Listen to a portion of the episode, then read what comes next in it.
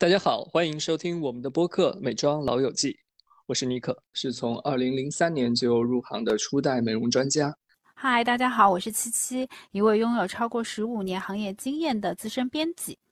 Hello，大家好，我是黄婷，我也是拥有十余年媒体从业经历，同时也是一个电商内容营销人。大家好，我是张勇，一位前美妆创业者。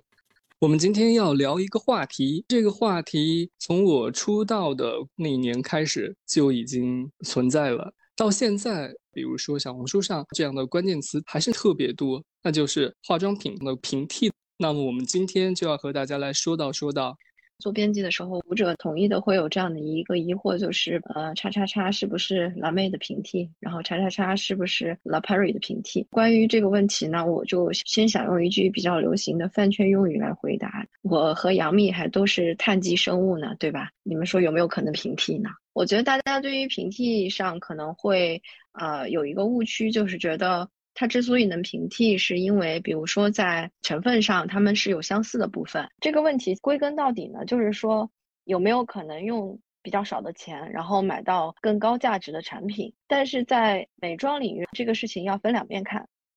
一方面呢，虽然人和猩猩有百分之九十九点多少的基因是相似的，但是我们完全是截然不同的两个物种啊！这个事情就是这么简单。你会看到化妆水都主打我我有个二裂酵母，但是你要知道，即使是同样的二裂酵母，在不同的集团使用的，它也是来自于不同的原料厂。不同的原料厂，它能提供的原料的等级也肯定是分 A、B、C 等级的。客户在采购这个东西的时候，它有一个成分预算。更大的品牌或者说更高端的品牌，它在成分采购上，它一定是更不惜成本代价的。所以从这个角度来讲，同样是用了二类酵母雅诗兰黛，因为它能够拿到成分厂家的最独家的供给，那它就一定比小品牌的类似成分的产品来说，它一定会更好。另外还有一点，很多的热门的成分、核心的成分，它本身研发是来自于一些大集团，比如说玻色因、欧莱雅，它就能够拥有更高纯度、更高净度的玻色因。你要用相似成分论来替代所谓的平替，我觉得这一点是非常难的。业界一直是在追寻神仙水的平替，但是为什么找不到神仙水的平替？是因为 Petera 这个独家的核心成分是被 SK two 垄断的。如果一个单品它拥有一个独家核心的成分，并没有替换到全集团的话，那它本身也是很难去找平替的。在我们早期护肤选题的时候，经常会给读者出一个测试的问卷，你先研究一下自己的心理的预期，或者是你的生活习惯，再来接下去看后面的答案。在讨论平替的这个问题的时候，我也想先用一个测试自己大家来评测一下你自己的心理预期。就比如说在吃水果的时候，你是一个从烂水果开始吃，然后防止来看它快坏了，我先吃它，还是一个从好水果开始吃的人？然后你先对自己有一个这样的基本的预期。期之后，我们再来看平替的这个问题，就是大家来找平替的原因，其实还是因为可能手上的现金流。不够，或者是说你想把这些钱用在刀刃上，花在其他的事情上面，目标是省钱嘛？那我们来看自己的心理层面。如果说你是一个从好水果开始吃的人，也就是说你对自己的日常是不想亏待自己的，你是这样的心态的话，我觉得你用平替就千万不要选择，比如说你每天会用的精华和面霜，那就 keep 住，不要动，不要去想平替。当然，你有一些使用频率不那么高的产品，比如你可能不是一个习惯每天用身体乳的人，或者是说你没有每天敷面膜的。习惯，那可能你在这些使用频率低的产品上，你可以想办法去找一些平替的东西。那相反，如果说你是一个习惯每天就从呃防止浪费的这个角度去思考问题的消费者，那我会比较建议你，比如说你日常的洁面、沐浴、洗发这些产品，就是。基础护理的清洁类产品，因为它不会在你的脸上做一个长久的逗留嘛，然后包括化妆水，它本身也不是一个功效性很强的产品，那你就可以从日常的这个方面先去找平替的产品。其实，如果我们仔细去研究护肤品平替，你会发现都集中在那几个单品，其实它单品数量是有限的，并不是所有的品牌都值得被平替，就是大家能数得上来的，像 La Mer 的面霜，然后 SK two 的小灯泡。第一个，它功效性很强；第二个，它本身的定价很贵。其实平替，我觉得成分是可以一样的，但是它的工艺是不一样的。所以说我个人认为啊，不存在平替这回事情。如果说你有多少钱，就是用你自己手上的那个钱去买你能承受的比较好的产品，你不要去想我买的这个东西啊，我买的两百块钱的 Olay 能比 SK two 好用，这个就比较不现实了。关于平替，其实我还觉得有一个好玩的事情，就是它是一个很多小品牌的宣传点吧。有很多小品牌都会说我对标 CPB，比如说我打版 CPB，然后我是蓝麦的平替等等，这样的宣传呢，很容易获取眼球。那我从品牌角度来讲一讲平替吧。首先，平替是一种很节约资源的宣传方式。某一个高价位的产品的存在，就表明了这个市场是存在的。你要做一个新产品的时候，你不需要从零开始跟消费者沟通。平替的开始呢，是你找到一个市面上比较成功的、价格高的单品，然后你把你的产品和价格高的产品相似点找出来，啊，这样就可以横向对比了。你找这个高价的对标的产品，知名度必须得高。就像我们刚才三位都提到的几个明星单品，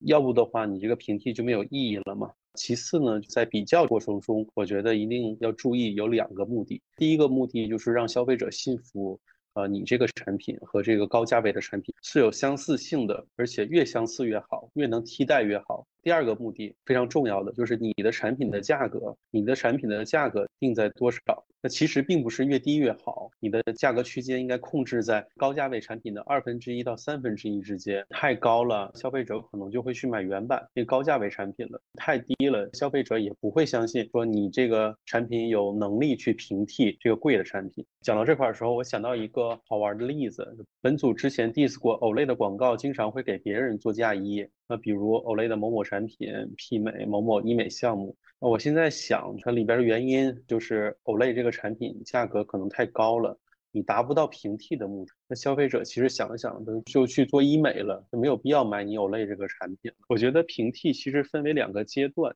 它的分界点吧，就是成分派的崛起。在成分派崛起之前，平替主要是模仿外观啊、名字呀，甚至味道呀。现在，当成分派成为护肤的主流以后，平替就是对比成分了。平替产品可以比较成分的种类、比较浓度、比较成分的特性，还有成分的状态，甚至供应商等等等等，你能找出来点，你就可以进行比较。成分派其实使护肤品的评价更加的数量化了。我这里并不赞同说成分派的评价体系更加科学啊，我只是说它更加的数量化。就比如像你可以说百分之几的浓度，你可以说什么大分子、小分子，就是这样的，看起来就给人感觉是非常有理有据的，就好像是那么回事儿。比较起来，呃，也会给人比较信服的感觉。最后，我想说一下平替在美妆界的广泛性啊，刚才黄婷也说了，就比如像一个大集团，它研发一个独家的成分。从经济角度来讲，那最好是所有产品都用到这个成分，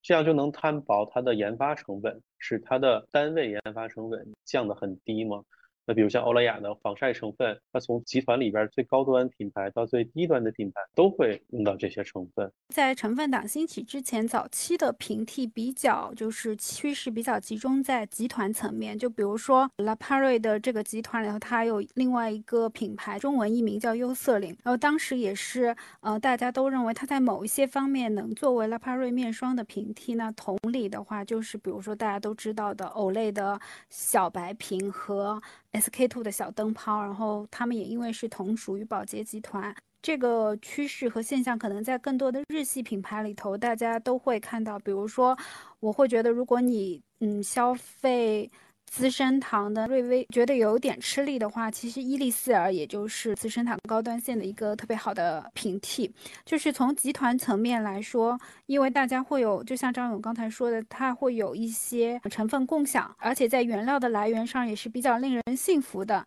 那在这个基础上，你去做一个平替是不太会有任何的。比如说安全性质的风险的，这个是我会比较建议的一个平替的思路吧。还有另外一个思路就是品类上，刚才我有提到，比如说像沐浴露、洁面乳，它其实你在脸上也就停留那么一会儿就被洗掉了。所以呢，最重要的是，只要这个成分它没有巨大的刺激性，然后不会有特别多的残留，其实是可以去选择一些平价产品，它是一个价格层面的平替。其实关于平替。从我自己的粉丝群的观察来看，大家还是挺希望有的。我们之前有做过雅诗兰黛的白金眼霜，但它很贵，那就希望能够找到它的平替的产品。但实际上呢，我从我护肤专家角度来说，它又是很难的，就是它可能成分是共通的，但是实际上呢，它的使用感受，让它的吸收力，从后续来看都不见得能够达到平替的一个效果吧。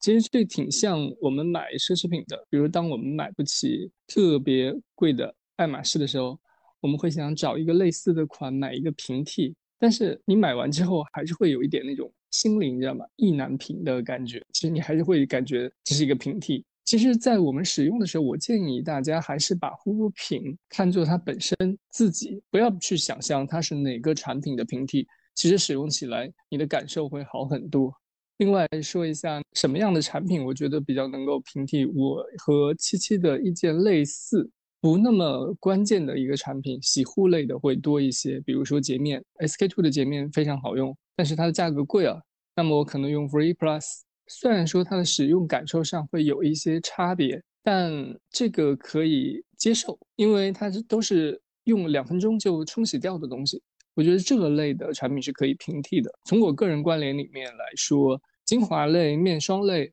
最好是不要用平替，一定要用你手头的能够花出去的钱去买你能够接受到的东西就可以了。这是我的看法。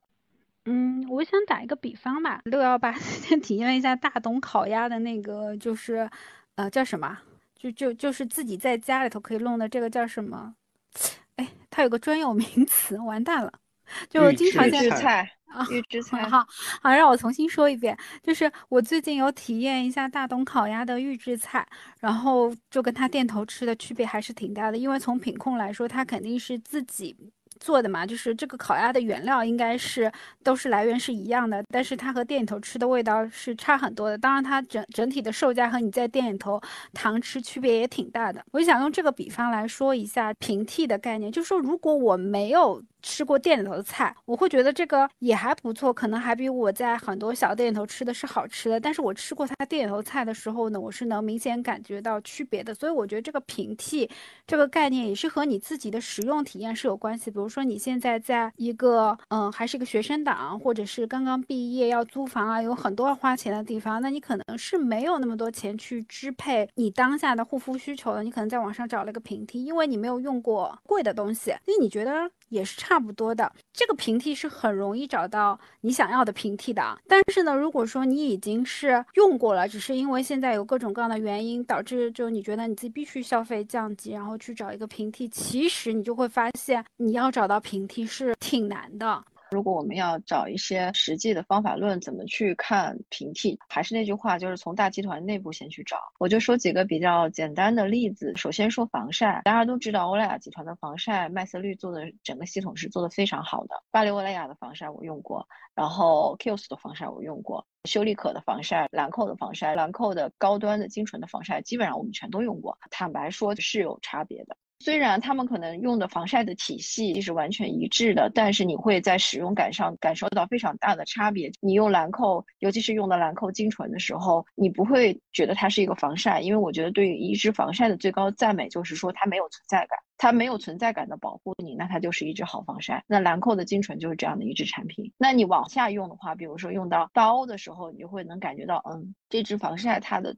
存在感是还是有的，你用完以后你会觉得是不是有点油啊，或者是稍微有点闷啊？当然它的效果是 OK 的。我在海边用八欧的防晒，我也没有晒黑，这一点是 OK 的。但是你就会觉得配方上的差别导致了使用感上的非常大的差别。所以从这个角度来讲，我觉得就是刚七七说，如果你希望把钱花在刀刃上的时候，你可以自己来衡量这个决定，你可以自己来做。比如说你在选择一些产品在同集团的时候，你觉得你可以牺牲掉使用感受的时候，那你就选。选择这个集团相对平价的产品来用，品质上我觉得是没有太大问题的。同集团的平替还是相对比较好找的。我个人其实并不是特别推荐那种完全跨集团对标型的。因为你现在去看社交媒体上，会有很多那种某某是某某平替的这样的帖子，然后他推荐的品牌呢，也是一些不知名的品牌啊，号称可能比如说跟黑绷带用了同样的玻色因，用了同样的封装技术做出来的面霜，然后便宜多少多少。有时候你真的是没有办法做保证的，因为大家还是要相信一点。一个大公司对他自己的整体的研发把控还是非常有把握的。你不知道的路边的小品牌，你都不知道它在哪里代工的。也许成分是一样的，但它整体的技术是否能达到和你想要的贵价的那个产品是一样的，就很难。所以说我建议大家在这个方面的平替尽量少去碰。我继续从品牌角度讲一下平替的风险。当消费者听了你的宣传，购买了你的产品后，这时候他对比的标准可能是你对标的高价产品，而不是他购买的同价位的产品。那就像刚才七七说的，如果消费者用过对标的高价产品，而且平替产品没有让他满意，那么影响的不仅是他的复购率，还会影响消费者对品牌的信赖。作为品牌来讲，你不能一边想着收割平替对比给你带来的好处，另一边又抱怨说为什么你用那么高价格产品的品质去要求我？这个既要也要，肯定是要平衡一下啊。嗯，其实说起平替来说，我特别不喜欢的有一种心理吧。你用了一个可能两百块钱的精华，你觉得它是平替，然后再做成文章帖子发到网上说啊。买了三千块钱精华的那个人真是傻，这样的一种心理其实挺容易存在在平替和原版产品之间的。特别是你看到现在在网络上的一些宣传，都会告诉你说啊，用了这个平替给你省了多少钱，好像你用了贵价产品就跟冤大头似的。其实我觉得这个地方呢，还是要纠正大家一下，贵的产品还是有一定它的道理所在的。当你用不起它，或者是暂时还没有能力去用到它的时候呢，先可以放一放，毕竟生活为重嘛。但也不用因为用了平替而去觉得用那些贵价产品的人脑子有问题。啊，我来说一个很好笑的事情。就有一天，我的朋友就是我们在吃饭嘛，吃完饭他在补妆，然后他拿出了一个国产品牌，呃，我可以说 My Into You。然后他跟我说，啊，这个颜色特别美，这个是我的买的第二支，也已经快用光了。然后我就惊呆了，你知道吗？我不是说那个颜色好看惊呆了，我是因为现在国产的唇妆品牌确实颜色都做得非常美。我说啊，你居然能用空两支纯仪？因为我就觉得唇釉这种东西真的是想要用完一支也蛮难的。然后他说：“对啊，我已经快用空第二支。”然后我们两个就待了一秒钟之后，他就看了看容量，忽然说：“哎，他说你不要看它包装这么大，其实它容量很小。”怎么讲呢？我觉得现在有很多彩妆，还是尤其是唇妆类，其实它还蛮能 get 到消费者的点的。它用一个比较便宜的价格，但是给了你一个也没有那么大的容量，就是你平摊一下，它也并不一定是真的非常的便宜了。但是它会让消费者有一种，就我不知道大家肯定是每次看到空瓶的时候，不管彩妆还是护肤，都会有一种快乐的感觉，就是它还蛮能打那个心理的。其实七七的意思就是说，比如国货它是卖六七十块钱。或者二三十块钱吧，但是它其实只有一克，但大牌有三克，它卖一百多。其实从这个角度来讲，你看上去你占了便宜，但是其实你并没有占便宜。而且就是说，你发现了之后呢，很多消费者还很开心，他说做的少蛮好的呀，我就可以用完了，我又可以换了，新鲜对，而且还新鲜，对不对？他会感觉没有在，其实也会有骂的，有骂的，就是只是我觉得就是你你说开心的这一部分消费者是他成熟的消费者，就是他是从上往下用的消费者。就是他都用过了，但是如果他是因为觉得它是一个平替，然后它能够替代 Tom Ford，它能够替代兰蔻，然后我买了它，然后发现它其实算下来容量比他们还贵的话，是要骂街的。你在你在小红书上能看到的，那个绝对会被骂的呀，因为它比大牌还贵的时候。花西子的散粉也是卖的很好嘛，然后它也不是很贵，一百多吧好像，但是它其实只有十克。大牌的散粉都是三十克的，虽然卖三四百的，但是它都是三十克的，所以其实你算一算，好像也并没有占到什么便宜。在底妆方面，我觉得是不存在平替的，因为我自己的对于粉底的使用感受来说，它有很大的技术壁垒，好用就是好用，那不好用，那真的就是带妆不持久，颜色也不好，皮肤还显得特别干。至于有颜色的彩妆，比如说唇膏啊、眼影类啊，我倒是觉得相对来说它容易有。平替一点点，但这类的产品，特别是眼影吧，我觉得你买一块用到天荒地老，它也用不完呀。所以说这个可能就所谓的有时候存在贵替这个现象吧，反正也用不完，那就买个贵的好看的在家里摆着呗。整体来讲，我就觉得重点彩妆会成为一个贵替的趋势。这个跟我们上次讲直播的时候讲到完美日记等一些平价彩妆面临很大的挑战，这个现实是相辅相成的。另外，我也想跟大家讨论一下香水的平替啊。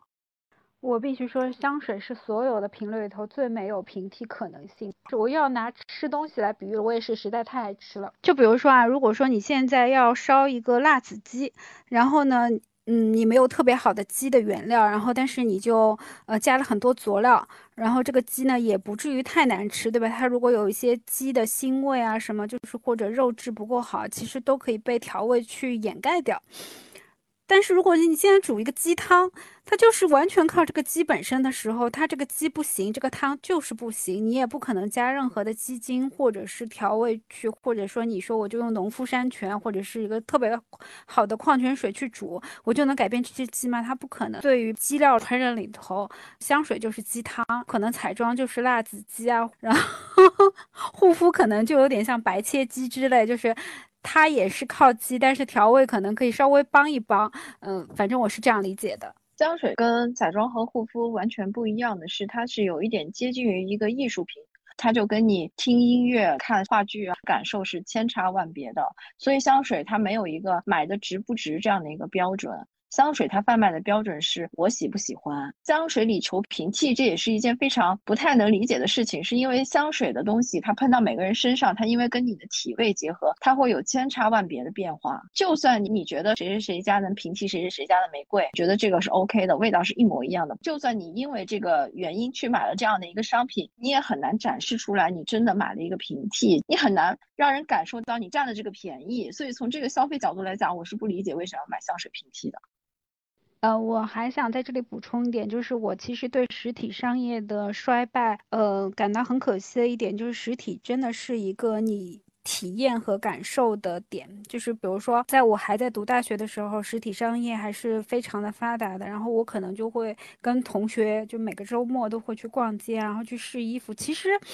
你那个时候就也不不太可能会真的能买什么东西，但是呢，你对版型和面料的初步的了解，它完全是非常直观的，你自己感受和积累到的。但是因为你现在没有什么逛实体的机会，大家完全对所有的这些香味啊、这些描述的了解，都是通过图片和嗯博主的文字去更多的了解。你不是实体的感受的话。其实它是没有办法培育到你自己真正去了解香水的。我还是觉得，如果是有机会，如果你自己本身对香水这个东西是非常喜欢的，还是多去商场里头自己亲自去闻，然后也不要有任何的负担，觉得店员会怎么怎么样。这个就像你去学习一个东西，然后你一个事情不懂，你去问同学、问老师，他没有什么任何丢人的，学会的都是你自己的。护肤啊，然后彩妆啊，你可能多看一些视频，能够避免你少走弯路，但是。香水必须靠你自己亲自去体验的，非常的鼓励大家，就是一定是亲自去闻，闻的多了，你就自然知道什么是好的。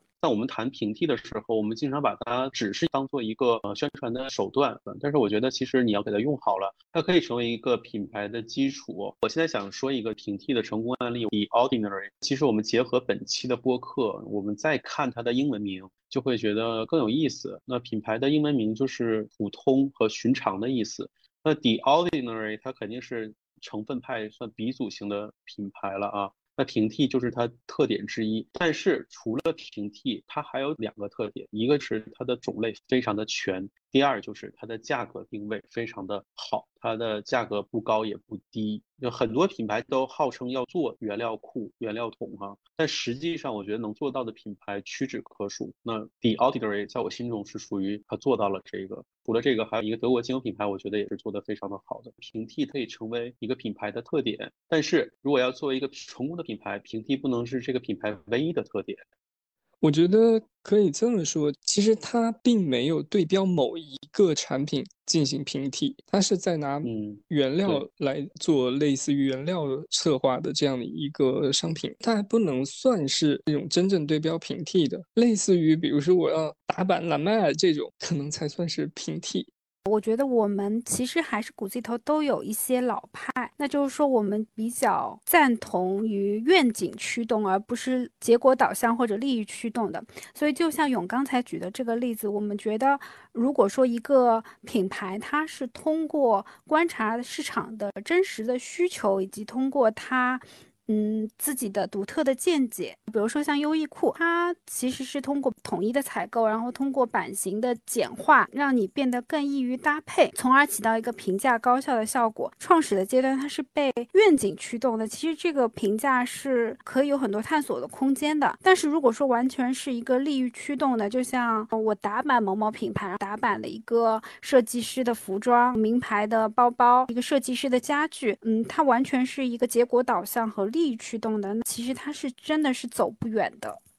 美妆的平替、护肤品会有平替，就觉得它跟其他东西的平替的概念是完全不一样的。比如说你包的平替、衣服的平替，本质上来讲，这些东西你不会呃上你的脸，对不对？你就是最多是你你穿衣或者什么样，它就是面料糙一点。但是如果你是护肤品，你去追求平替，然后走了一条弯路的话，我觉得你很有可能会得到一个得不偿失的结果。所以这是还蛮危险的，毕竟脸是你自己的，只有一张脸。如果你还是蛮想试试平替的，就是像我们刚才两个建议，一个建议就是尝试洁面和沐浴这种你在身上不会停留太久的一些产品，另外尽量还是从从集团的内部去找不同价位的产品。啊，我在这里想补充一个观点，就是平价和平替它是两个概念。平价就是有很多产品它可能拿掉了过多的功能性，当它功能性比较单一的时候，它可以把价格做得更低一点。但是平替它其实你会发现，它一般都是要打在配方和工艺方面是有比较高需求的产品品类，它们其实本质上是有很大的区别的。我们在讨论这个话题的时候，绝对不是说平价产品它本身是呃不如贵价产品，我们要说的是在功能和功效性方面去做对标的一个平替。在你用过这么多护肤品里面，有没有觉得哪一款单品是你真的没有办法去平替它的？我先回答啊。其实对于我自己而言，是面霜。我一直是蓝麦面霜的挚爱者，然后每年冬天都用蓝麦的面霜，经常被人去挖平替出来，但真的就是没有它那个使用效果，也没有它安抚性好，这个是达不到的。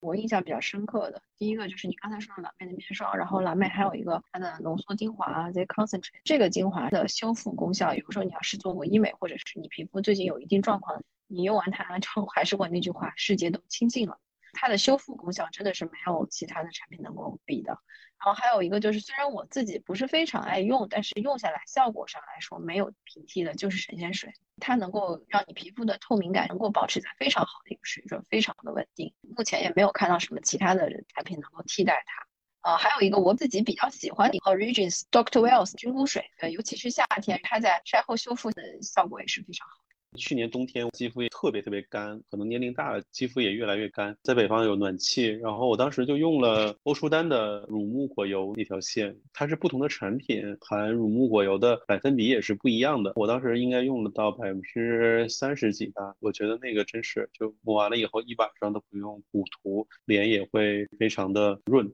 因为乳木果油也算一个比较基本的成分吧。然后我又想找一找平替，也用了一些很便宜的，但是觉得整体的使用感就是不行。其实最后还是没有找到。我自己会回购以及就是用一囤一的产品，就是冷妹的浓缩精华，因为它确实在修复力上面，就我觉得我现在还没有找到可以跟它对标的产品。当然，我觉得可能有的品牌就是修复力也很强，但它又没有它那个质地，就是它质地比较粘厚，像浆糊一样嘛，它能保持你需要产品时候的厚度。然后另外一款我自己会觉得不能。替代其实它也不是功效，而是因为它在气味和质感上做到了我迄今为止我最喜欢的是迪奥花蜜的玫瑰精华，然后它的那个玫瑰花香，还有它的精华的水油的配比，用到现在我真的是没有找到另外一款能让我这么喜欢的产品，所以它虽然贵，但是我每年也会回购一两瓶，但是做不到一直在使用，因为真的是太贵了。其实大家都提到了蓝麦尔家的东西。说明他们家还真的是哎蛮适合做对标的。这里呢，我也帮大家解释一下，蓝麦的浓缩修护精华应该叫无水的硅基质的精华液，就是它们成分里面没有水，所以说它可以在医美后直接使用在脸上，就不会担心有发炎啊这样的情况出现。呃，其实我突然还想起来很好用的产品，我觉得是我一直找不到平替的，就是黛珂的小紫瓶，因为它的保湿特别好，然后呢质地又很清爽。最新升级之后的版本吧，保湿力更好了，就比较适合我这种皮肤比较干燥的人。而且它在夏天用的时候呢，也会比较好。这样的质地就很难在平替里面找到，所以说也只能一直用它了。那我最后问一下大家，作为个人角度出发，你们认为护肤品有平替吗？我觉得是有的，而且我觉得防晒可以平替。我觉得。除了香水以外，其他的应该还是都能找到平替的。护肤是力所能及的去宠爱自己比较重要。力所能及的意思就是你目前能够负担的最好的，其实贵和便宜都是跟你自己当下的收入是相关的。我和黄婷的意见一样，在你力所能及的收入范围内，给予自己最好的呵护就可以了。我们选择一个正规品牌，一样也是会有很好的效果的。那么对于平替，本期我们就聊到这里。不知道你对平替还有什么想法呢？欢迎大家给我们留言，也希望大家加入我们美妆老友记微信群，和我们一起来聊一聊美妆这件事情。今天就到这里，大家拜拜，拜拜，拜拜。